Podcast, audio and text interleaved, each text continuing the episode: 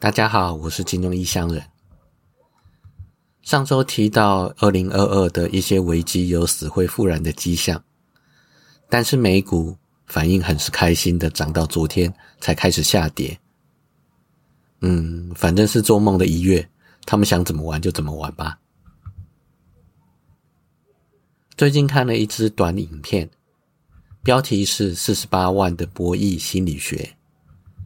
里面讲述了赌场的真正目的，就是要让进赌场的人价值观混乱，然后那个人就废了。这部影片是用对谈的方式进行的。主讲人说，赌场是这样做的：如果你拿一万元进了赌场，玩一个投掷硬币猜正反面的游戏，两面几率各一半，都是百分之五十，猜对的话，押注就翻倍。猜错的话，押注全部就被庄家拿走。假设你的策略是 all in，当你开始玩的头几次，赌场会让你一万变两万，两万变四万，到现在直接变成四万了。如果这个时候你把四万全部拿走，你已经尝到甜头，已经不可能好好的老实工作了。然后假设现在保守一点。你只押两万，又赢了，拿回四万。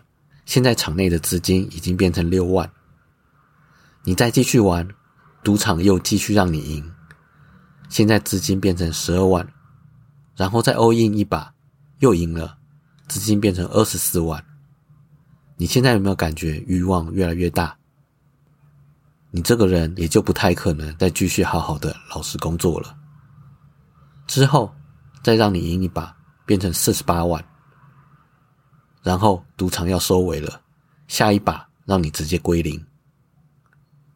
这个时候，你的价值观不是只亏一万元，而是觉得你损失了四十八万，然后你就会想要把这四十八万赚回来。这个时候，你会拿多少钱回来继续赌呢？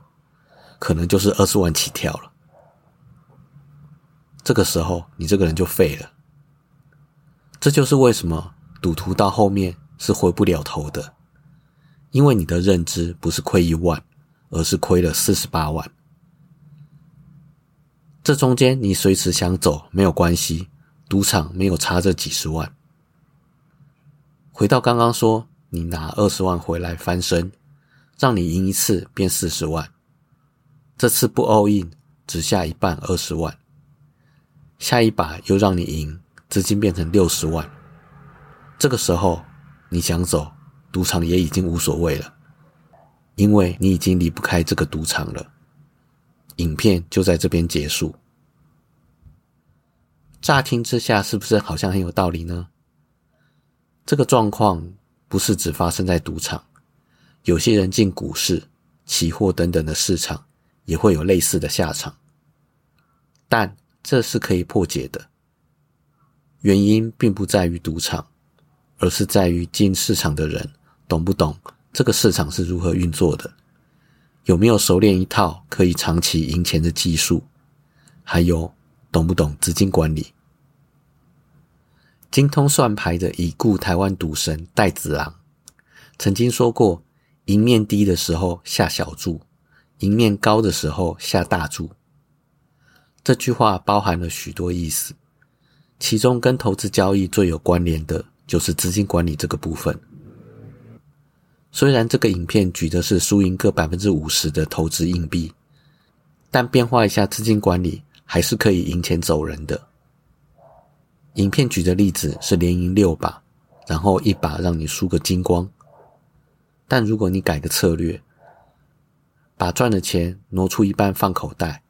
用原本的钱加上一半的获利继续压注，也就是一开始的一万赢第一笔赚一万之后收五千回口袋，用一万五继续压注。那么以影片举的赢六把输一把的状况下，你的每一把下注分别会是一万、一万五、两万两千五、三万三千七百五、五万零六百二十五。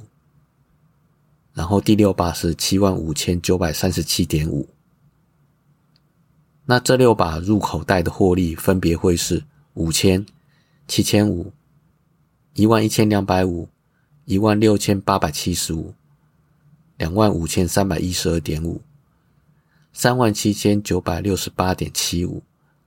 这六次入袋的获利加起来是十万零三千九百零六点二五。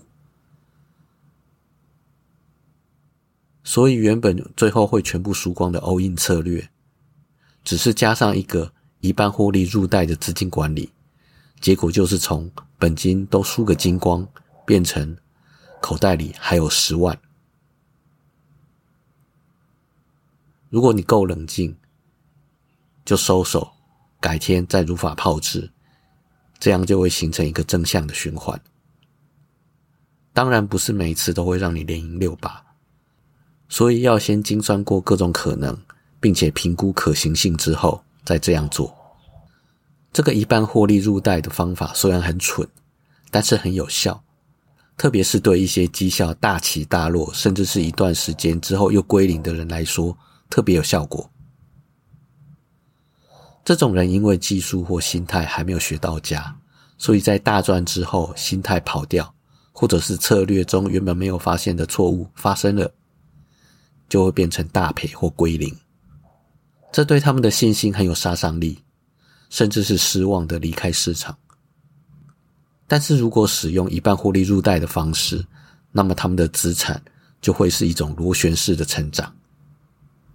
虽然投入市场的资金可能一段时间会归零，但是口袋内的资产却是成长的。这个方法可以让那些大赚大赔的人。逐渐走向稳定赚钱的道路。可是，如果你从来没有大赚过，那这个方法就完全没有用。乖乖去钻研技术跟培养心态会比较实际。今天提到的一半获利入袋，只是广大资金管理范畴的一个面向。